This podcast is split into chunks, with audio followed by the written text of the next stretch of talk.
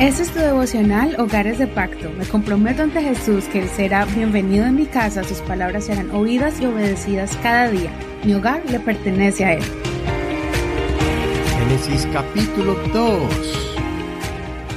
Un solo ser.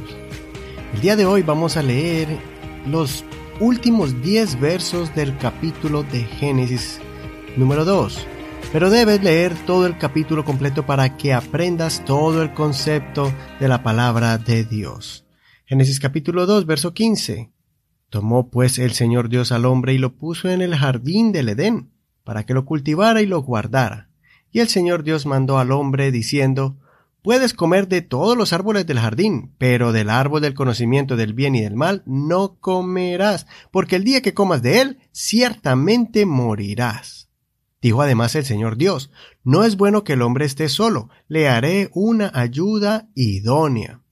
El Señor Dios, pues, formó de la tierra todos los animales del campo y todas las aves del cielo, y los trajo al hombre para ver cómo los llamaría.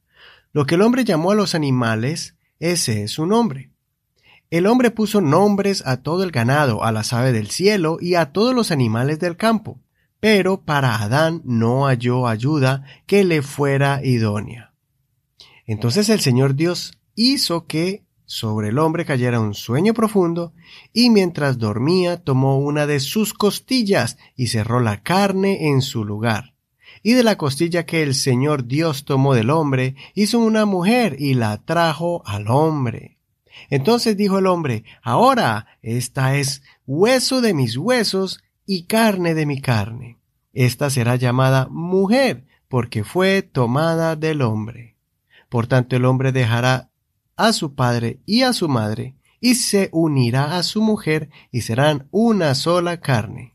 Estaban ambos desnudos, el hombre y su mujer, y no se avergonzaban. El libro de Génesis está lleno de enseñanzas profundas para aplicarlas en nuestra vida espiritual y familiar. Aquí en el capítulo 2 podemos mirar el resumen de la explicación de la creación. También en el capítulo 2 podemos ver con más detalle cómo fue la creación del hombre y la mujer. Primero, Dios instruyó y capacitó al hombre para que administre el Edén. Después de estar ocupado en esta labor, Dios le permite sentir la necesidad de un acompañante. Adán siente un profundo vacío en su ser y experimenta la soledad.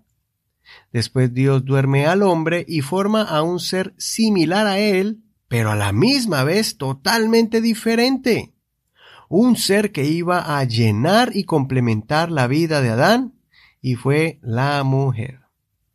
Al final de este capítulo vemos un verso impactante donde está la clave de un matrimonio fuerte, estable y próspero, y es entender que uno tiene que tomar la posición de unirse a su pareja como un solo ser. En esta versión leímos que la palabra de unión es serán una sola carne. Y en otras versiones dicen serán un solo ser. Hoy en día muchas parejas duran poco porque piensan en ellos mismos nomás. No piensan en complementarse. Olvidan que el matrimonio es un trabajo continuo para aprender a complementarse. Es hacer un balance de dar y recibir continuamente. Pero primero hay que dar para después recibir. Y muchos entran al matrimonio esperando que su pareja le dé, lo llene y lo satisfaga en todas sus necesidades y todos sus vacíos, pero se olvidan que uno tiene que entrar al matrimonio con la disposición de dar, dar y dar. Pero esto de dejar a su padre y a su madre y unirse a otra persona no es una transición fácil, porque han crecido y se han criado de manera diferente con su respectiva familia y están acostumbrados a ella. Y cuando se casan, tienen que pasar por esa transición de salir de su familia para formar una nueva. Ejercitemos este principio bíblico para que nuestros hogares sean hogares fuertes y poder darles un buen ejemplo a nuestros hijos en el futuro cuando se casen.